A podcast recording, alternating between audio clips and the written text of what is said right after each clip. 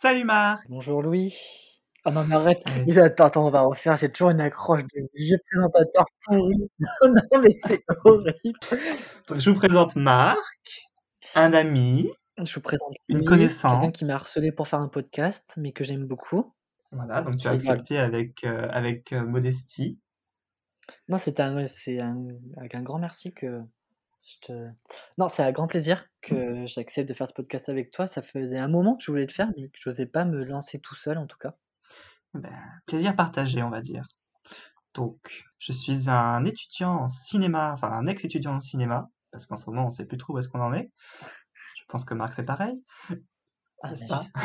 totalement d'accord. Et toi donc, mon très cher Marc, présente-toi. Alors, Dis-nous euh, qui tu es. qui je suis? Euh, je suis un étudiant en cinéma en ma dernière année, complètement perdu. Je ne sais plus si, si je suis étudiant, mon stage est reporté tout le temps. Mais bref, comme Louis, je, je finis mes études de cinéma. Euh, moi, ce que j'aimerais, c'est bah, présenter le film de Louis dans mon cinéma plus tard. Non, voilà, mon but, j'aimerais bien faire de la programmation et faire découvrir des films. Voilà, clair et précis. Voilà, pour une fois. Et du coup, on a envie de faire ce podcast parce que, On a envie de partager notre amour du cinéma et de confronter notre avis. eh oui, parce que bon, ben, on, on s'ennuie un petit peu aussi, hein, donc ça permet aussi de- d'avoir une occupation. Et on s'est dit que comme on aime bien parler de cinéma et que potentiellement on aimerait aussi parler de cinéma avec d'autres personnes qu'on aimerait aussi parfois inviter sur ce podcast, eh ben, on s'est dit que ce serait une bonne, une bonne occasion de, de se lancer une bonne fois pour toutes. Donc pour cette première euh, épisode, on a envie de vous présenter nos films préférés. Donc, euh, enfin, en tout cas, notre film préféré qui nous a fait découvrir le cinéma, sur lequel on a réussi à comprendre ce que c'était que, euh, enfin, on a, on a vu qu'il y avait quelque chose, quoi. On a compris que, le cinéma, c'était pas juste un divertissement. Et on vous proposera aussi un guilty pleasure, donc un plaisir coupable du film euh, qu'on a un peu honte de parler, mais bon, on verra, on verra ce qu'il en est. Parce que je ne sais pas quel est le film préféré de notre cher Marc. Donc je te laisse commencer, parce que, euh, voilà, parce que c'est toi. Parce que c'est moi. Euh, c'est vrai que moi, j'avais pas prévu de parler de mon film préféré, mais du film qui m'a donné envie de voir d'autres films en étant adolescent. Mais si on doit parler de mon film préféré, bah, c'est Mélancolia de Lars von Trier, où euh, j'ai pris d'abord une claque visuelle, où pour être honnête, tout le côté fin du monde, euh, prise en, euh, prise en compte de l'humanité et, comment on peut l'apercevoir, c'est quelque chose que je n'ai pas vu la première fois. Vraiment, moi, ce qui m'a bluffé, c'est comment on pouvait faire d'aussi belles images. Je crois que c'est la première fois que je me suis dit, j'ai envie de faire du cinéma. Je savais pas encore ce que je voulais faire. Je voulais, je voulais juste comprendre pourquoi ça m'avait marqué, pour- pourquoi à la fin du film, j'étais heureux de vivre, alors que ils sont pas heureux à la fin. Ils- Je crois qu'ils sont, je crois qu'ils sont même plus là du tout. Je crois qu'ils sont même plus là, spoiler. Mais ça m'a apaisé. Et c'est la première fois que j'ai compris que c'était c'était à cause ou grâce à aux images, à au au langage cinéma cinématographique, à comment, heu, les images s'enchaînent, le montage et cetera. Je vais pas ressortir mes vieux cours de L1 que j'ai totalement oubliés, Oui, non, on va éviter. mais j'ai pris une claque visuelle et je me sentais bien et c'est là que je me suis dit: «Tu n'es pas spécial. Si toi, un film peut te faire du bien, forcément aux autres aussi» et c'est là que je me suis posé la question: «Est-ce que, est-ce qu'on peut faire des films quand» Est-ce que je veux aller dans le cinéma? Voilà, est-ce que je veux aller au cinéma? Est-ce que je veux faire du cinéma? Qu'est-ce que je veux faire? Évidemment, après, je je suis passé par la phase scénariste. Une période à totalement oublier l'histoire, hein. Est-ce que tu as réalisé un film? C'est la question. Parce que tout le monde réalise un film un jour ou l'autre. Pas pas individuellement. Je l'ai fait en cours avec d'autres personnes, mais je me suis jamais lancé en solo et c'est ce qui veut tout dire, c'est que Donc il n'y a pas même pas de vidéo dossier d'un potentiel film à rater. euh? non, il y a des potentiels essais de films où je suis acteur, où j'essaye de les faire supprimer, mais Ça, non. je savais pas. Voilà, heu, pour revenir à ta question, ouais, mon film préféré, c'est Mélancolia de Lars von Trier parce que, c'est très visuel et qu'il y a une façon de montrer l'être humain que j'avais jamais perçue, même dans des bouquins, dans même dans la musique. Bon, j'ai pas beaucoup d'expérience dans ces autres domaines, heu, d'art, mais c'est quelque chose qui m'a touché qui m'a donné envie d'en savoir plus déjà. en tout cas, c'est je te parle de mon ressenti de la première fois que j'ai vu un film et j'ai l'impression que c'est important. Parce que quand on est étudiant en cinéma, parfois on on peut perdre cette Bah, on oublie un petit peu, oui. Voir un film juste pour voir un film sans aller dans l'analyse. C'est pour ça que Mmh. moi j'aime bien qu'on on pose cette question, qu'on dise ce qu'on ressent la première fois. Et toi alors, dis-moi, c'est quoi ton film préféré?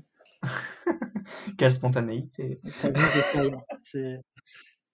C'est pour te dire à quel point mes talents d'acteur n'étaient pas n'étaient pas pas forcément très développés à cette époque-là. Non. Mais du coup, je chercherai avec, heu, avec une grande précision ces potentiels films. J'essaierai de trouver tout ça. Mais bon, trêve de plaisanterie. Non, moi, mon premier film, parce que à mon sens, c'est vraiment mon premier film, c'est Le Roi et l'Oiseau, que je t'avais déjà, je crois, parlé un de ces jours. Mais heu, voilà, c'est un film qui déjà sublime, hein, faut, faut quand même le dire, hein, les paroles, euh, tout, tout est sublime, la musique, les dessins, c'est super poétique, mais je pense que c'était vraiment du coup le premier film où je me suis dit, il y a de la mise en scène. Ouais. Ou en tout cas, il y a, y a- il y a autre chose que juste du, du, du sentiment, de, du ressenti, il y a autre chose en fait. Mmh C'est c'est pour ça que ça m'a touché. Parce que, voilà, on, t'as l'impression que c'est de la dentelle en fait. Ouais, totalement d'accord que tu sens qu'il y a un vrai travail derrière pour que les émotions que tu ressens ont été travaillées, qu'elles ont été faites pour, heu, pour être vécues par par le spectateur. Tu sens le travail derrière. Bah, c'est tout, tu te dis, euh, il y a vraiment un univers de A à Z. Mmh C'est c'est pas juste un film, c'est pas juste un truc pour enfants. Enfin, pour moi, il est, il est, je pourrais encore le voir, je pense, dans 40 ans et ce sera toujours pareil. Parce que je me souviens que j'ai dû le voir des centaines, des centaines et des centaines de fois. Mais même d'affilée. Plus même que certains Disney, que certaines, que certains autres films que j'aime tout autant. Mais c'était vraiment, euh, c'était presque une obsession en fait à une époque. Mais du coup, Et ça, ça a apparu assez tôt, mais c'est c'est- c'est un âge où je me disais pas forcément que le cinéma c'était de l'art, qu'il y avait forcément une- ce genre de, de, de choses derrière. C'est vraiment un âge où je me suis, où je, tu quel âge? où aller au cinéma, il y avait, bah, je sais pas, euh, je, avoir, euh, je pense que j'ai dû le voir à partir de mes 5-6 ans. Et je pense que ces réflexions, en fait, elles, elles sont arrivées. Je me souviens qu'au collège, je me posais vraiment la question de ce que c'était le cinéma. de- Parce qu'en en fait, au collège, je m'intéresse surtout à la musique, à la base. Et euh, c'est vraiment, en fait, au lycée que j'ai compris que c'était plutôt le cinéma qui m'intéressait, qui englobait vraiment tous les arts. Comme j'aime tous les arts, bah, c'était vraiment euh, le meilleur truc à- dans lequel se lancer. Mais je sens qu'au collège, je me disais, pourquoi j'aime voir un film? Et c'est une question que je pourrais absolument pas répondre aujourd'hui encore et que je m'interdis de me poser parce qu'on parle de ressenti et je pense qu'au bout d'un moment, on a pas besoin de tout, euh, de mettre des mots sur tout. Mais c'est vrai que je m'étais souvent demandé, mais pourquoi ça m'intéresse d'aller dans une salle? Pourquoi ça m'intéresse d'aller m'asseoir et voir un film pendant 1h30? Pourquoi quand on voit un film à la maison, euh, j'aime ça? Je, ouais, je sais, je sais que, je sais que j'avais passé au moins 2-3 ans à me poser la question. OK. Mais parce que du coup, ce film m'avait vachement marqué. Du coup. Je comprends pourquoi. Ben, moi, tu vois, ce qui est fou, c'est que j'ai pas voulu travailler dans le cinéma ou avoir un goût prononcé pour, heu, le cinéma aussi tôt que toi. Moi, c'est clairement arrivé,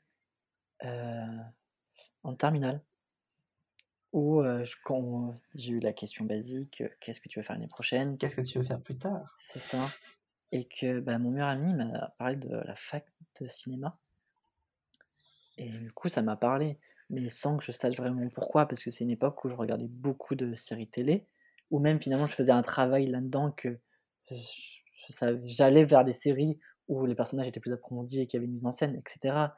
Mais je sais que ce qui m'a attiré, c'est parce que un de mes films, heu, de chevet pendant très longtemps, ça a été, heu, Harry Potter 3 de Alfonso Cuarón et je pense qu'encore aujourd'hui, c'est pas anodin d'avoir choisi ce chapitre dans la saga Harry Potter, car il est réalisé par Alfonso Cuarón, où il y avait vraiment la patte d'un auteur et moi ce qui m'avait frappé finalement, c'est quand on prend un un regard plutôt général sur la saga, entre le deuxième film et le quatrième film, le troisième il paraît comme un petit ovni.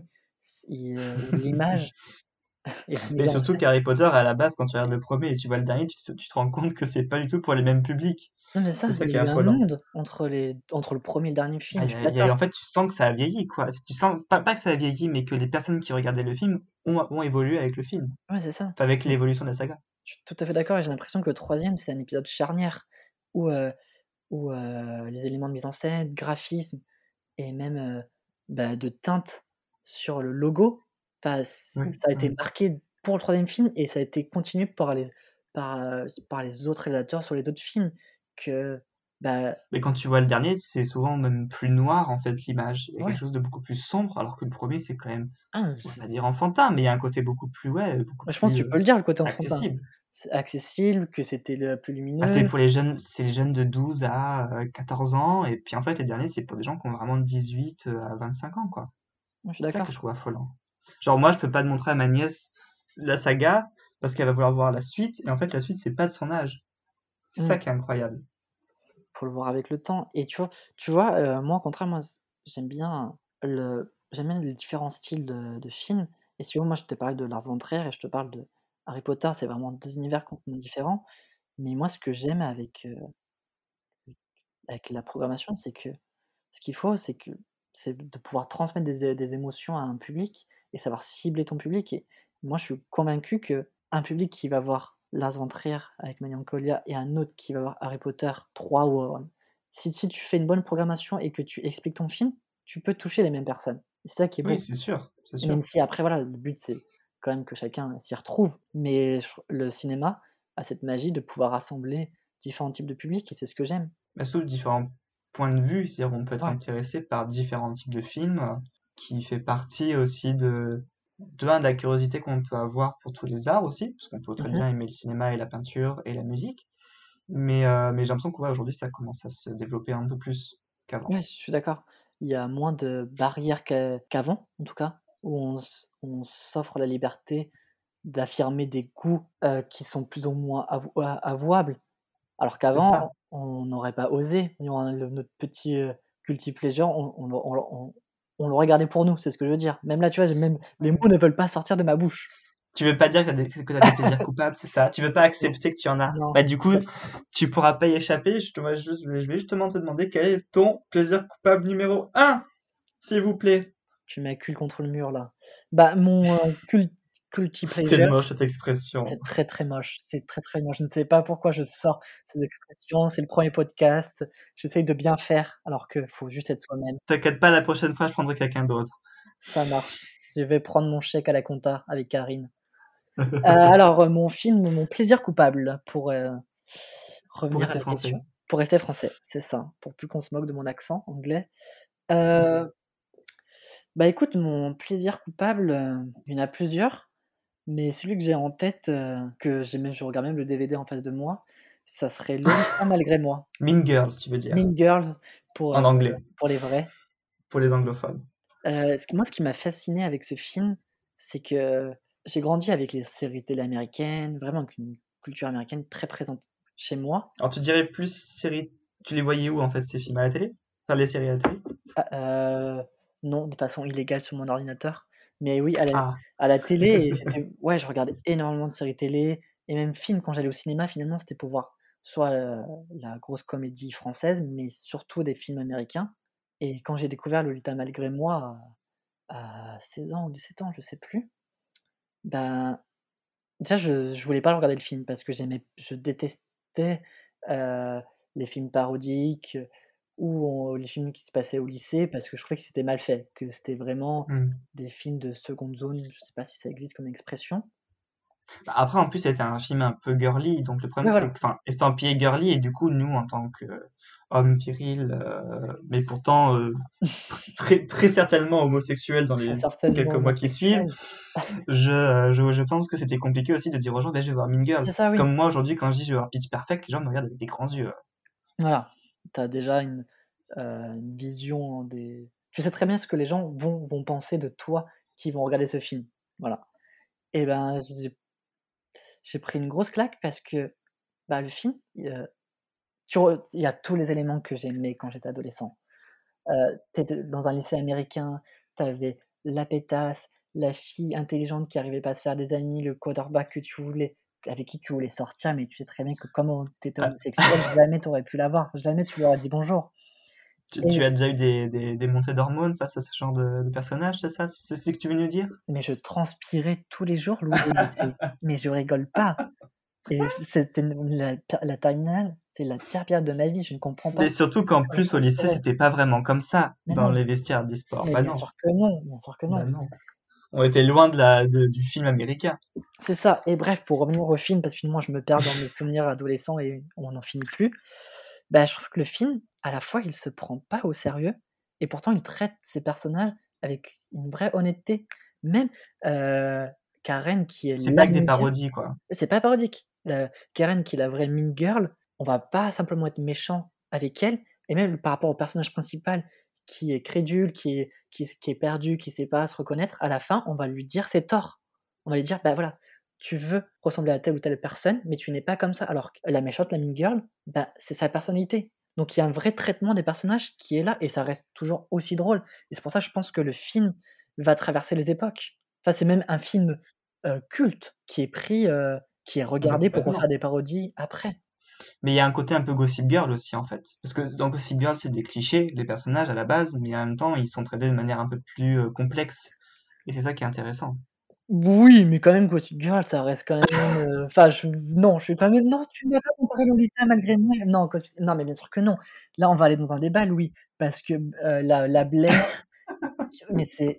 Non, moi, je suis d'accord, non, Blair est traité de façon mais non, mais ils sont complexes dans le sens que je pense que comme dans Mean Girls, on, parle d'un stéréotype, mais dans le traitement du film et dans le traitement cinématographique, donc quand on parle de l'image, du montage, tout ça, mmh. je trouve qu'il y a on, complexifie le personnage et c'est pas comme les grosses caricatures comme certains films euh, dernièrement qui reprennent par exemple des bandes dessinées très célèbres, je ne citerai pas de nom en particulier de films, mais qui reprennent des personnages comme ça et en fait tout est plat et il n'y a pas de il a pas de complexité, le personnage c'est vraiment le, la copie conforme du personnage des bandes dessinées. Alors que je pense que dans ces séries-là, on n'est pas forcément non plus dans les séries un peu mainstream des, des euh, de la télévision, mais on, on, arrive sur quelque chose d'un peu plus euh, pointu. Voilà. C'est mon point de vue. alors je m'y connais pas du tout euh, pour Gossip Girl, mais, mais je sais pas si tu te souviens dans Lolita malgré moi, mais je sais qu'il y a un split screen qui est resté ancré dans un comment? Un, split, un, un split, un split screen. Voilà. L'appel des trois personnes où tu as le personnage principal qui essaie de piéger l'autre. Et je crois que mon amour pour les split, pour les split screen, split screen. Est arrivé comme ça. Après, bon, t'as eu De Palma et là, j'ai joui à chaque fois que je regardais un film, certes. Mais non, même dans Mean Girl, t'as une mise en scène. Et c'est ça que je trouve beau. Enfin, une mise en scène qui est cohérente avec le propos et qui est réfléchie derrière.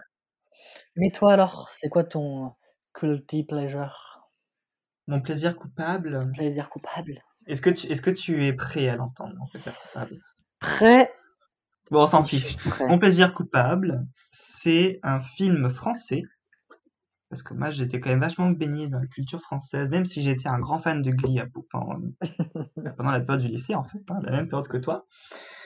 Je suis un grand fan de Hors de prix, qui était un film avec euh, Audrey Tautou et Gad Elmaleh, et que j'ai eu beaucoup de mal à une époque à faire comprendre euh, face aux gens que j'aimais ce film en fait. C'était très compliqué, parce qu'on me regardait toujours avec des grands yeux en mode ah bon, ce film-là, mais c'est pas très cinéphile, euh, oui, bon, je sais pas, moi j'ai pas trop aimé, sauf que je m'en fiche parce que moi je l'ai adoré et je mhm. peux le revoir des dizaines de fois même quand je suis triste. C'est un film qui va me donner la patate et c'est surtout un film qui, euh, qui me fait penser à ma jeunesse parce que c'est clairement le film, l'archétype du film des années 2000 et c'est ça que j'aime bien dans ce film. Que ce soit les décors, les images, que ce soit tout, tout transpire des années 2000 et ça me fait penser à ma jeunesse qui n'est pas si lointaine. Qui n'est pas si lointaine. Si on regarde bien. Mais surtout que hors de prix, euh, moi je connaissais pas du tout. Enfin, c'est deux amis et moi qui me l'ont montré et c'est le film, je crois qu'il n'a pas fonctionné au box-office, mais euh, comme ce que tu me disais, enfin, moi j'ai l'impression que les deux acteurs ils crèvent l'écran. Enfin, je sais que les personnes qui se regardaient, ils connaissaient les répliques par cœur. Mais surtout que c'est super fluide en fait. Il n'y a rien qui accroche. Je trouve que on parle, on parle de clichés et en même temps ça reste un peu comme dans le film Chouchou, il y a un côté en même temps euh, fluide. On te force pas à rire, on te force pas à trouver ça sympathique, on te force pas à être euh, plein d'émotions. C'est un film qui te laisse la place, qui laisse la place au spectateur, et c'est ça que j'adore dans ce film. Et c'est pour moi un film qui est du coup cinéphile, en plus c'est un réalisateur que j'adore, qui l'a réalisé, et du coup j'ai plus honte d'en parler parce que bah, du coup depuis le temps j'ai réussi à, trouver les bons arguments. mais euh, non, mais c'est un film que c'est le feel good movie, quoi. Bah, tu sais quoi? Tu me donnes envie de le revoir à nouveau et je suis fier que tu puisses en parler à voix haute maintenant. Il était temps à 25 ans. Bon, de toute façon, je vais te laisser parce que à force d'en parler, j'ai envie de revoir ce film, donc heu, Ah bah, je vais d'accord. te laisser. Eh bah, oui, eh bah, écoute, heu, quand on a des envies, il faut pouvoir les assouvir, surtout quand on est dans une période aussi compliquée qu'aujourd'hui, hein. Le plaisir, ça passe en premier. Donc sur ce, je te dis bonne fin de journée et puis, heu, à très bientôt pour de nouvelles aventures. Moi, je te dis bon film alors.